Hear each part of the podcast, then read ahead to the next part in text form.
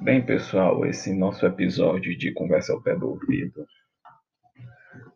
para as nossas disciplinas, aqui em especial microeconomia, tem o objetivo de fazer vocês pensarem um pouco sobre a teoria microeconômica, no que tange aos objetos que a gente até agora viu. Então, nós vimos sobre preferência, é, da preferência, dependendo do objetivo, tendo o objetivo do, do, agente de maximizar a utilidade, sujeito a algumas restrições, que aí nós falamos sobre restrição orçamentária, basicamente na compra de bens condicionada à renda que o indivíduo tem.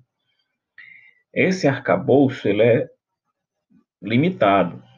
E olhem bem, se eu maximizo a utilidade sujeito à restrição de comprar determinados bens ponderados pelo preço deles devendo ser menor ou igual ao que eu tenho de renda, eu estou condicionando que as pessoas escolhem ficar bem, felizes, terem utilidade, é, condicionado a que o que eles recebem de rendimento possa comprar um conjunto de bens.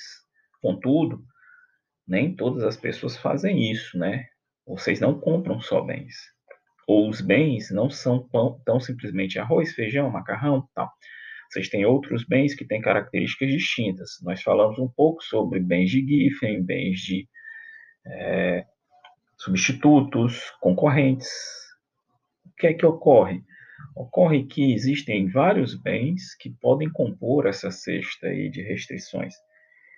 Alguns teóricos, como Gary Becker, notou que a partir disso a gente poderia pensar, por exemplo, restrições de tempo e como a gente utiliza o tempo. Então, dentro daquela restrição orçamentária ponderada, cada produto pelo preço, tem uma, um, um produto ou uma commodity, que é o preço, que é o tempo, que nós ponderamos a partir de um determinado preço que eu não observo, mas que é, por exemplo, o tempo que eu disponibilizo para trabalhar, ou o tempo que eu uso para o meu lazer, o tempo que eu distribuo com afazeres os mais variados.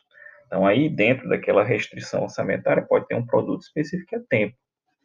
Há também uma outra abordagem, que é dentro da utilidade, é, é, cada indivíduo tem um comportamento. Então, é, eu preciso de um conjunto de elementos que façam com que a minha utilidade seja é, próxima da média. E aí surge uma outra abordagem, que é o como eu incentivo as pessoas a se comportarem de determinado jeito. Então, dentro do arcabouço que nós vimos até o momento, nós temos um indivíduo bem racional, pelos pressupostos lá de preferência. A partir daqueles pressupostos, a gente tem uma certa utilidade, condicionada à restrição orçamentária, a gente chega a determinadas demandas, basicamente a marshaliana e a Há possibilidades mais diversas se eu for voltando e revendo os pressupostos da preferência e os elementos que os indivíduos maximizam, tentando, obviamente, produzir, reproduzir um modelo mais próximo da realidade possível.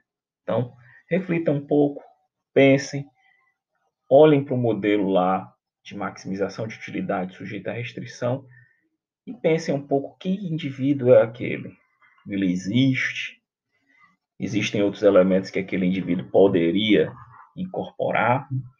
Obviamente, há uma limitação aí na abordagem matemática a gente está usando por maximização e equações diferenciais ou cálculo diferencial.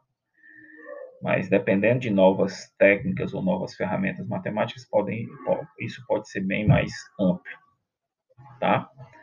Fica aí o detalhe, daqui a pouco a gente volta. Forte abraço.